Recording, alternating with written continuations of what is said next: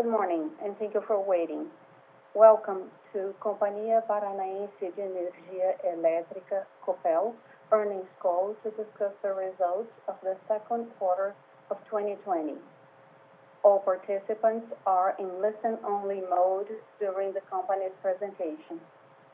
And later, we will hold a Q&A session when further instructions will be given. Should any participant need assistance during this call, please request the help of an operator by pressing star zero. Before proceeding, we inform that forward-looking statements that might be made during this conference call related to Copel business outlook, projections, operating and financial projections and goals are based on beliefs and assumptions of the company's management and on information currently available to the company. Forward-looking statements are no guarantee of performance. They involve risks, uncertainties, and assumptions because they relate to future events and therefore depend on circumstances that may or may not occur. General economic conditions, industry conditions, and other operating factors may also affect the future results of Copel and cause results to differ materially from those expressed in such forward-looking statements. With us today, Mr. Daniel Pimentel Slaviero, CEO of the company, Mr. Adriano Rudek de Moura, CFO and IR Officer, as well as Mr. Marcel Malczewski, the Chairman of the Board of Directors. The presentation done by Copel's administration can be followed at the company's system, ri.copel.com. Now, we turn the floor to Mr. Daniel Slaviero, CEO of the company. Please, Mr. Slaviero, the floor is yours. Good morning, everyone. Thank you very much for being with us in this conference call. And I do hope all of you are doing well and your families are also healthy in this pandemic. I would like to start by highlighting the presence with us here of our Chairman of the Board of Directors, uh, Mr. Marcel Malczewski, that is actively participating in the development of a positive strategic agenda for Copel and its shareholders.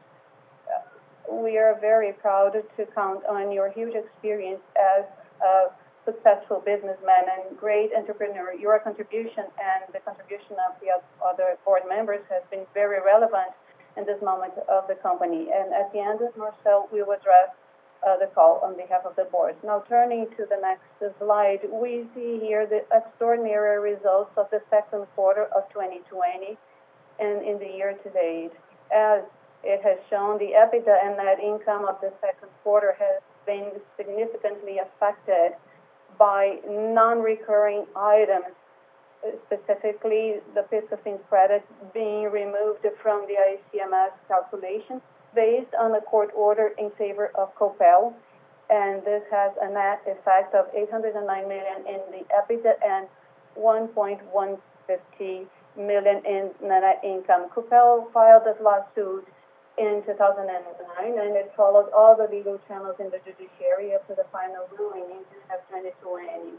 Considering the total amount of the suit being very very relevant, 5.8 billion, and most of these funds will be transferred to consumers uh, in conditions to be defined by ANEEL. Copel to post that amount that we just mentioned uh, in our balance sheet relied on external legal, regulatory, and tax advices, in addition to the opinion of its own technical body and obviously our external audit. I would like to say that Copel's understanding is in line to most of the companies in this industry that already have concluded this process.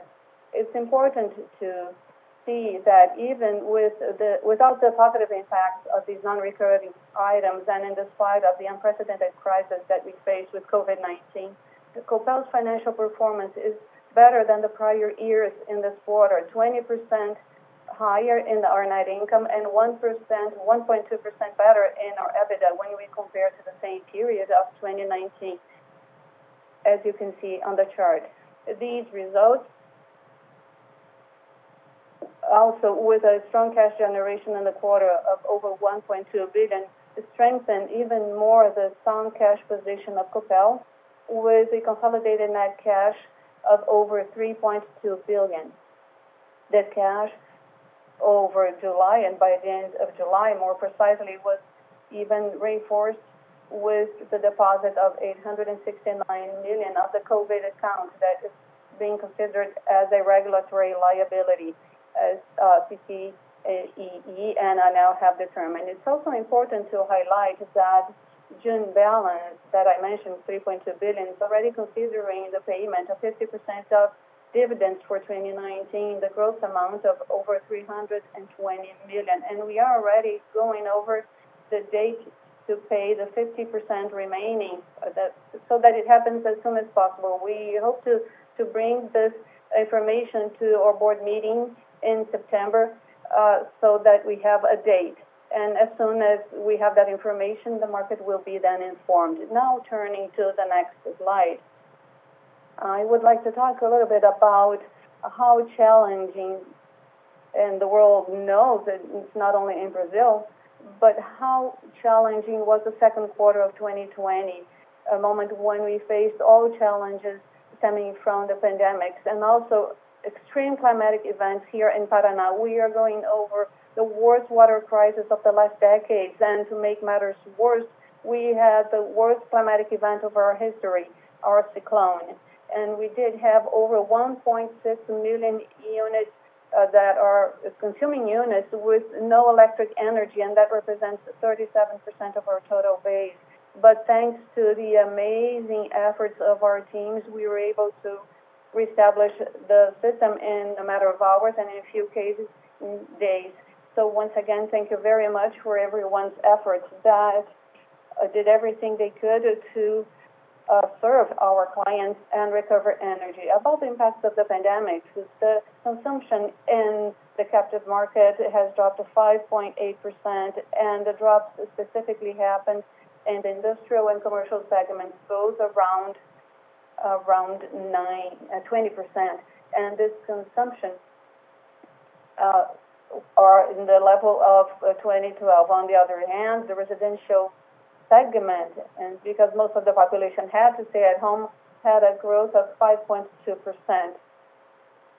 And the commercialization of energy, and now our company is called Copel Mercado Livre, and the impacts were less relevant than we would think. They were concentrated in some court rulings of customers that could not pay, and also install payments to clients. But in the company as a whole, considering the perspectives that we had in the beginning of the year, we can estimate that the crisis generated by the pandemic had an impact of around 100 million, considering lower revenue as well as the increase in delinquency in all of the business. In generation and transmission, uh, we did have many challenges, specifically related to the severe water crisis we are going through. To maintain reservoir levels, our HPPs have operated way lower than their capacity during this quarter. And because of that, instead of Copel G&T make energy available to MRE, the energy reallocation energy, we did receive energy in this quarter, and we had to pay for costs related to the tariff for energy optimization. And in this period, we had costs of 43 million regarding the tariff, while in the second quarter of 2019, we did have a revenue of 12 million. That's a total variation of 55 million in the company's cash. And before turning to the next slide, I would like to strengthen that all employees are aware of their commitment and Copel's commitment to continue guaranteeing our uh, customers and consumers a quality electric energy supply, in addition to actively contribute to the electric national system by the efficiency of our energy power plants and transmission lines, as well as data connection by the optical fiber of Copel. And even in such a challenging environment, I need to stress the significant advancements and progress in our strategic agenda. It was with great pleasure that uh, we got to know that we were upgraded by Fitch to AA+, with a positive perspective. This is the highest credit score for Copel in the last 10 years. And we are very proud to be recognized by Fitch because to have that type of upgrade in the current situation is an exception. And also we have a positive perspective which shows a possible upgrade in the future. It's important to highlight which were the reasons that uh, made Fitch take that, make that decision. And according to the agency's uh, report, the main reasons are Copel distribution performance. Second, the mitigation of the impacts of COVID-19 pandemic. Third, robust cash generation, a conservative financial leverage, Copel G&T performance, and a manageable hydro level. That is a good management of our challenges and our operations. We continue on this operating efficiency agenda as well as capital allocation discipline so that we can reach the highest score, triple A. Another relevant progress supported by Fitch reports is uh, the improvement of Copel's performance, which once again went over the regulatory framework in almost 10%. To be more precise, 9.8%. The exceptional result of this, of 301 million in the quarter, without considering the positive impacts of the PIS/COFINS favorable ruling, is 5% better than the same period of 2019. And in the last 12 months, the uh, year-to-date adjusted EBITDA is of 1.2 billion reals. And we have to remind ourselves, and we do that every call, that three years ago we had a regulatory inefficiency of almost 50%. Once again, that proves our belief that a state-owned company can be efficient. Uh, Max and his team are executing the largest investment program of Copel's history, and in spite of COVID-19, we are not changing the investment plan for this year of almost 1.1 billion. We have said in other opportunities that we are executing the program called Transformação or Transformation. You already know about it. We will invest 2.9 billion up to 2025, and under that umbrella, in this half of the year, we are in the next few days, the next two weeks, close to signing the bidding of the first stage of the program Smart Grid, in which we will invest 250 million, purchasing 520,000 smart reclosers in a total of 890,000 in the next three years. So far, this is the most ambitious program in this segment in the distribution sector in Brazil. And I would like to remind you that the basic assumption of all investments of Copel is that they have been uh, considered cautious by and specifically because 2021 is the year where we are going to have the review of our regulatory base. About Copel G&T, I would like to highlight here that in addition to the conclusion of relevant projects in 2019, and we already can see the impact, uh, full impact in the EBITDA, I would say around 200 million, we have moved forward in this quarter to conclude the Mata de Santa Genebra works.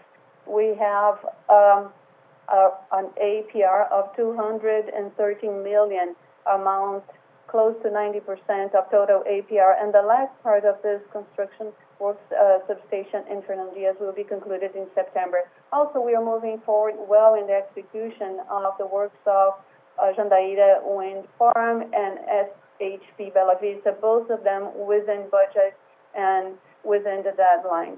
And also about the G&T, in the board meeting of July, we reduced uh, the budget for investment to 630 million, a reduction of 235 million, in order to better adjust the need of funds for this year, and also stressing our conservative approach in capital allocation. About Copel Mercado Livre, now at 11, we just ended another energy incentive purchase auction with a total offer of 2 gigawatts.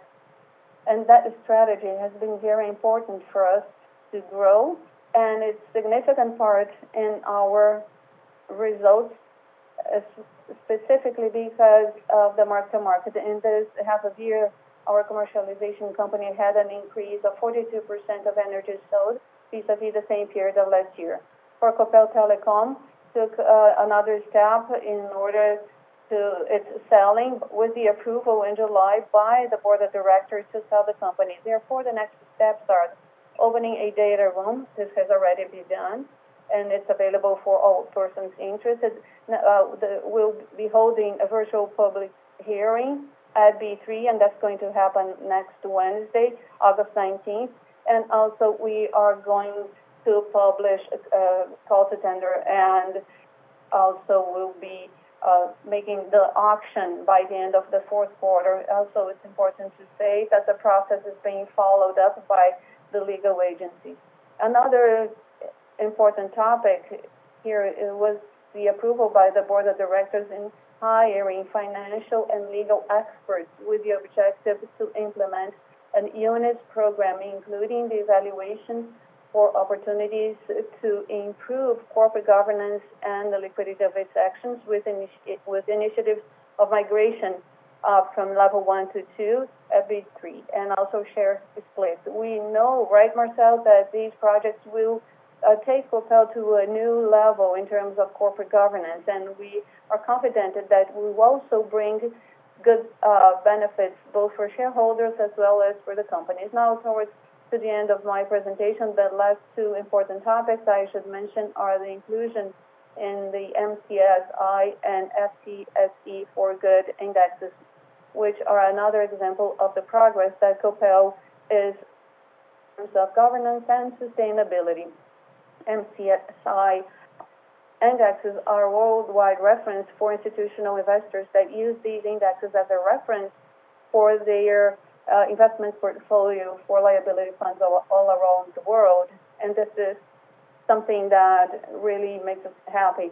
And uh, and the FTSE4Good series index, that reflects our strong commitment to environmental uh, policies and practices, as well as social and corporate governance as well, known as ESG. And to my next slide, concluding my participation, I really would like to say once again something that we repeat all the time. This is a state-owned company with a private mindset. This slogan reflected our planning for cycle 2020-2024 that was followed up by BCG Consulting Services in July, and we have said that in the prior call. We held the second stage of this work with three focuses: capital allocation, services, and operating efficiency in our holding and in our G&T company. We are very happy about the results we achieved, and we were able to identify several opportunities to improve efficiency, including automation, centralization, and outsourcing. And we are working on a national action plan to include those measures in our budget for 2021. Some uh, will be implemented now in August, and these targets will be um, attached to. Very soon, we will announce to the market other initiatives that were also discussed as part of this work with BCG, such as dividends policy and investment committee, and so on. So to conclude, I should stress that Copel is focused in the execution of our strategic guidelines and maintains its optimistic view for the mid and long term. And a final remark, I have to say that just yesterday, you all know in the Senate, the Bill of Law 3975 has been approved, and it tackles GSF, and it will have a very positive impact, not only for the generating sector and the electric sector, but also here for Copel. And in terms of the legislation, this was the most important factor in the sector since the provisional measure was 579. but Now, with a very positive trend in our internal initial and preliminary estimates, we come to an amount of close to 800 million, but that still depends on ANEEL's approval. And therefore, this estimate may change. As soon as we have more details, we will inform them to the market once again. Thank you very much for your participation, and I will be available to take your questions after Marcel's and Moura's presentation. Thank you. Thank you, Daniel. Good morning. Thank you all for participating in our call. Marcel, thank you very much for your participation. I think this is the first time that a chairman of the board participates on this call. It's an honor for us. I'm sure that your message will be welcome right now, where we already can see relevant advancements in several fronts, specifically in the development of a very positive uh, strategic agenda for Copel that contributes to the delivery of good financial results. Now, talking about good financial results and turning to the next slide, here we have some highlights in the quarter, specifically, uh, a main message here, which is that Copel remains having a sound financial position, which at every quarter is delivering consistent results and better than the prior quarters, even with relevant adverse events, as Daniel has already mentioned. COVID, that had an impact of around 100 million in the second quarter, in addition to the cyclone that has impacted the additional costs of Copel DIS. So even with these adversities, the operating cash generation in the second quarter of 2020 was 17% better than the same period in 2019, reaching 1.2 billion after all the investments. Therefore, we continue maintaining a comfortable cash position above 3 billion reais, even with no new funding, and also already paying all our debts due in the period, over 1.1 billion, including amortization of principal and interest, in addition to the first installment of interest on equity that Daniel mentioned, the 321 million. At the end of July, we had 870 million coming in from COVID accounts. So Copel went over a record of 4 billion reais of cash during August. Only in Copel DIS, we ended July with over 2 billion in cash. I also highlight the leverage below 1.5 times, thanks to what we already mentioned. And I highlight here that we have a small amount regarding uh, debts that are due in the next 12 months. And that provides us an additional uh, comfortable situation. It's around 1.2 billion of maturities in the next 12 months. It's basically the cash generation of a quarter. The PIS and COFINS credits, Daniel already mentioned in the beginning. Uh, maybe this is the most relevant event that happened in the quarter that has affected the balance sheet in over 5.6 billion in our assets, 1.1 billion in the net income. These were weeks of discussions with legal, regulatory, tax audit uh, assistance, many many hours of analysis to define which would be the best way to post these significant amounts. And we are very happy about the recognition of this right that we. And also, we start benefiting uh, thousands of consumers with an average reduction in their bills starting in July of 3.8%. Another relevant topic was the review of the Contract 060 of transmission. In spite of not having an immediate impact in cash, it creates a good perspective for future cash, specifically on transmission. In addition to the revision of Contract 060, we had also readjustment of other contracts. And all in all, we had an increase of 195 million in the APR for the next 12 months. And if we consider contract adjustments in our FPE, uh, the total amount will be over 234 million, which is a significant amount in our cash flow. We have invested 792 million accumulated so far of a total CapEx reviewed of 1.8 billion. In summary, this financial the sound financial structure is crucial to maintain our strategic guidelines in the mid and the long term, continuing with the mission of identifying good business opportunities that will bring returns to shareholders in a consistent and sustainable way, obviously following our strict discipline in capital allocation. On the next slide, I have a few examples of actions focused in the short term that are part of our contingency plan to mitigate the impacts of COVID-19. This subject is my priority and the priority of all my team right now. Among all executed measures, the transfer of 271 million in investments during the second quarter helped to balance the demand of cash for some projects. And as the crisis impact became clearer, we already made the needed adjustments. The initial objective here was not to affect any ongoing work. On the contrary, uh, our aim was to make sure that no works would be without funds. Even then, it was possible to make a temporary adjustment without affecting any priority project. Cost reductions, of course, this is still in our agenda more than ever.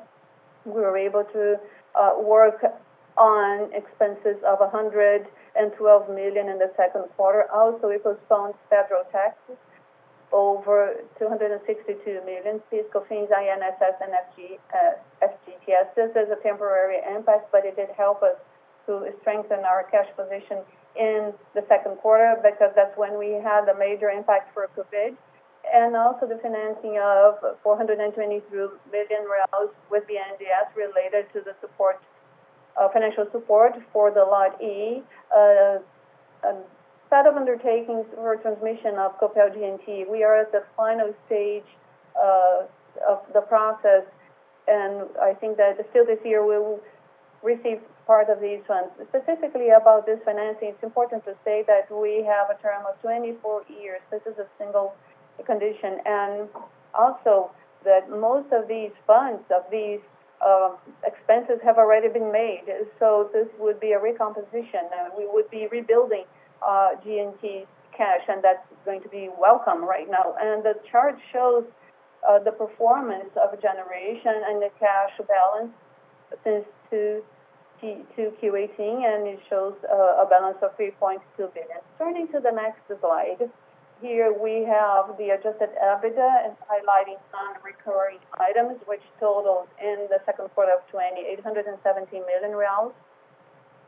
We have two major impacts here. The net credits for PIS and COFINS already mentioned of um, almost 745 million reais. Here we are not including the uh, profit sharing. We just have the net impact. And also we have the tariff review impact uh, for transmission with the effect of 122 million reais positive. Even then, as it already has been said, there was an improvement both in the quarter as well as in the year to date of 1.2% and almost 6% respectively. Other lower impacts, we have 31 million coming from the mark-to-market of the energy portfolio for Copel Mercado Livre and the reversal of 13 million in assets that had already been written off from Copel Telecom last year, and 70 million of impairment, and most of them related to UEGA because of the reviews of assumptions in the first quarter, in addition to uh, other provisions related to COVID, the 29 million for ADA. Turning to the next slide. We have here adjusted EBITDA per subsidiary.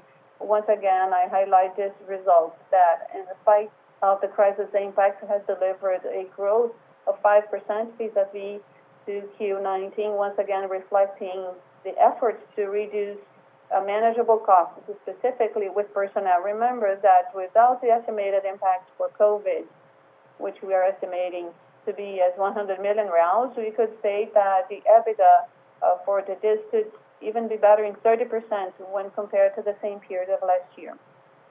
Here we also have an impact of the average increase of tariffs in June starting June 19 from 3.41, partially offset by the drop of 5.9% in the grid market and 5.8 in the captive market.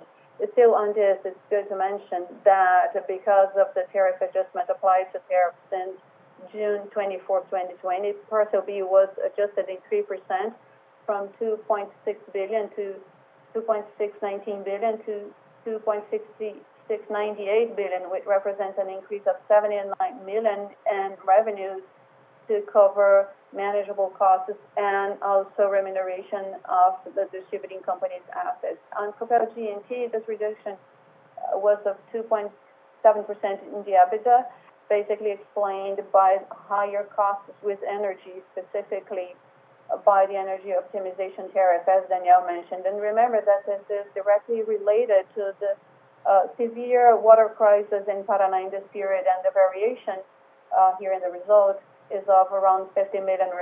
Copel G&T is still the largest contribution to adjusted consolidated EBITDA, representing 56% of the total EBITDA of the quarter.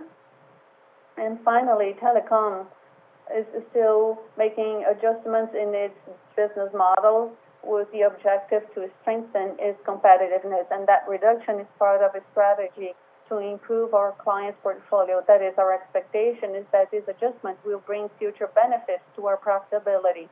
And at the same time, we are working in efficiency and cost reduction. We already see results that are relevant, with reductions already executed in around 20% of outsourced services costs, and that stemmed from a review of uh, credit amounts and also optimization of call center services. And remember that the cash generation for uh, Telecom is still positive. In the next slide, we have the manageable costs, our PMSO. I would like to highlight a significant reduction of over 25 million in um, compensations for employees and managers, and 2 million in benefits, a clear consequence of the dismissal of 482 employees in the last 12 months.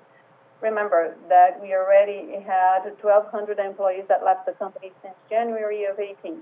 On the other hand, the costs with personnel have been negatively affected, and I should highlight this on the chart, with an increase of 66 uh, million in the profit-sharing program, and specifically because of the improvement of the results in the quarter, thanks to the over 2 billion in the net income in the quarter.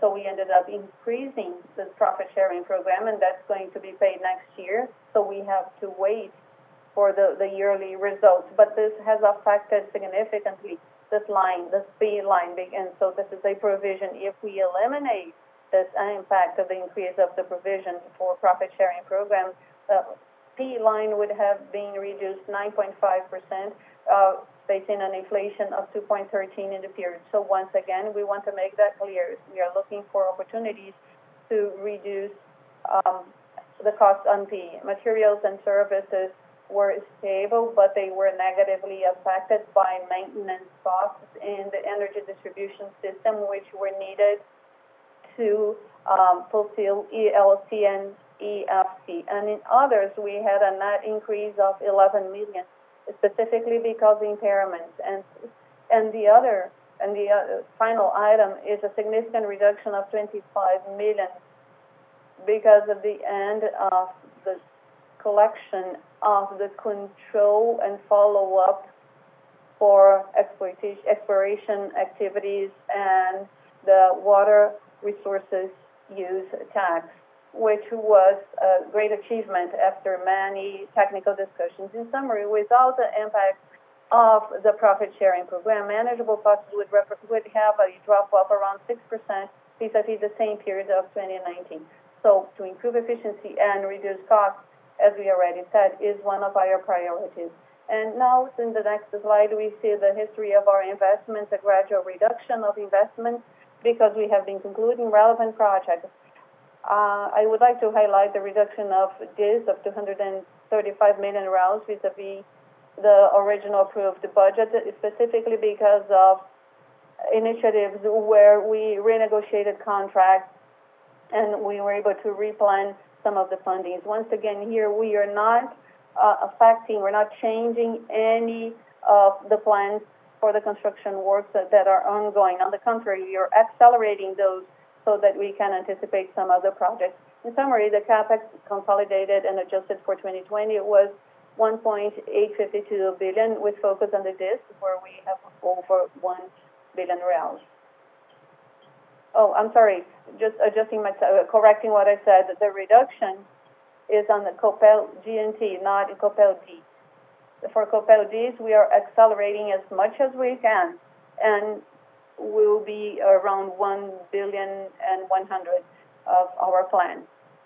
Now, turning to the end, and this is the last slide. This is the progress of our leverage. I think this is a self-explanatory chart, the, the challenge here is to improve our capital structure and to reach an ideal leverage based in good projects with good returns following a strict financial discipline and also considering an efficient dividend policy, which is also part of our agenda for the next quarter. Once again, thank you very much for your participation, and I would like to turn the floor to our chairman, Marcel. Thank you, Moura. Thank you, Daniel. Thank you all the other officers that are here with us in this conference call for the second quarter. And good morning to all of you that are with us in this call. Everyone that is from Paraná State, you know Copel very well. And for me, being from this state and being an electric engineer, it has been an honor to be at uh, the board of directors as its chairman. Copel has a fantastic history in the electric sector, but it needs to maintain itself competitive and prepared to compete in such a private environment in Brazil. Considering that scenario, we have a permanent agenda of efficiency, cost reduction, and digitization, not forgetting that meritocracy is crucial for the sustainable progress of our business. In addition to that, this board of directors and, and the whole administration will be very strict in terms of capital allocation decisions to avoid past mistakes and to add more value to shareholders. Another relevant topic in our agenda is to leave a legacy uh, of improvement in corporate governance and also a, commitment with constant strengthening of environmental and social politi- policies and practices. And finally, I would like to thank Daniel to allow me to participate in this call and to say that our purpose as board of directors is to guide, to care for, to uh, inspect, to check, and to contribute to the long-term perspective of this company, which is uh, a reason for all of us to be proud of in the electric segment. Uh, so, uh, in behalf of the board of directors, thank you very much, now I turn the floor to a Q&A session. Thank you very much. We will now start our Q&A session. Should you have a question, please press star one on your phone questions will be received and, and made as they are received. Please wait while we collect the questions. Marcel, either the presentation was self-explanatory to the most, or, everyone already is following up Copel for a long time, but so far it looks like no questions came up. Let's wait a few more minutes and see.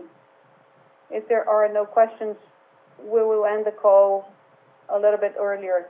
But just stressing that this message and all the guidelines that the board of directors uh, is giving the company, all of that is crucial in this agenda of value creation. So let's wait a few more minutes then.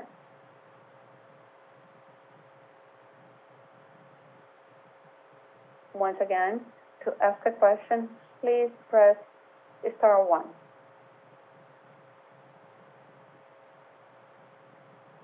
Well, considering there are no questions,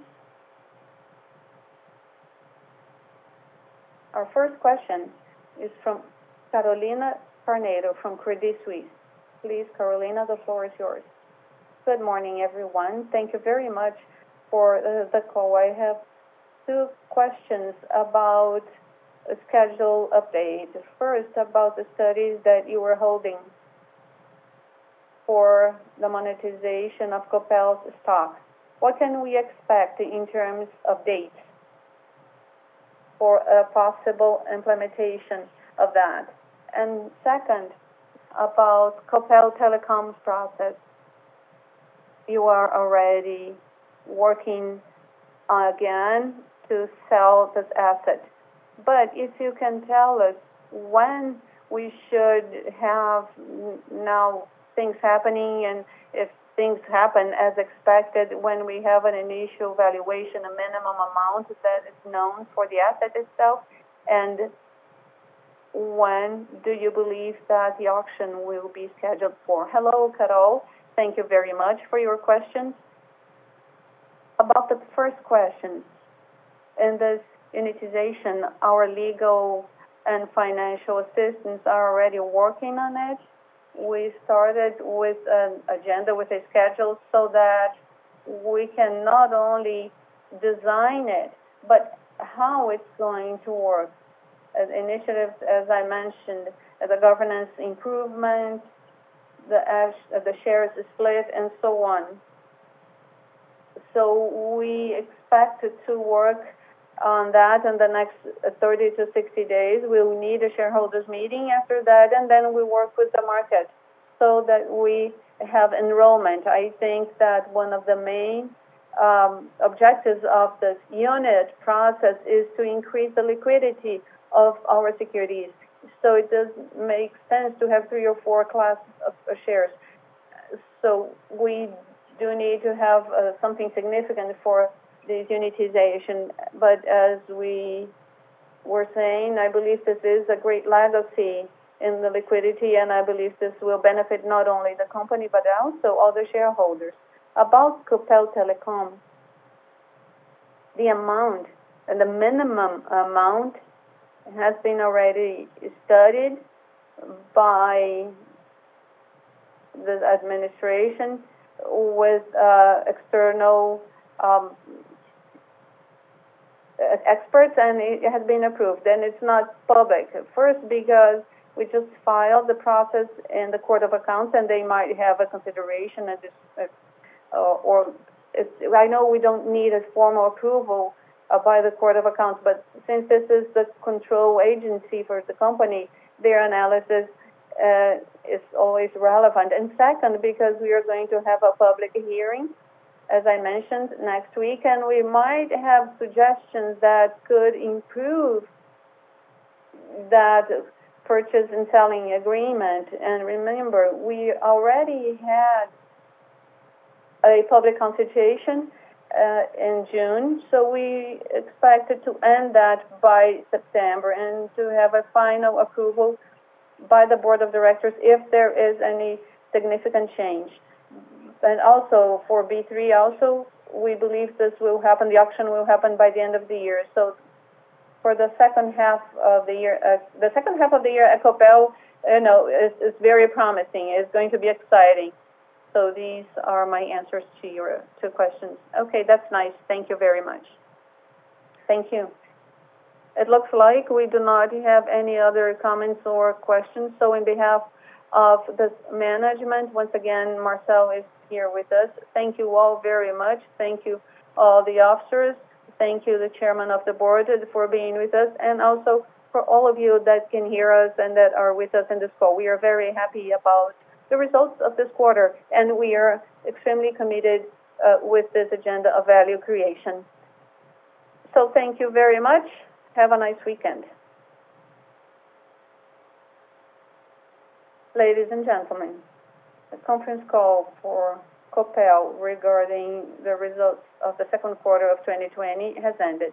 Thank you very much, and have a nice day.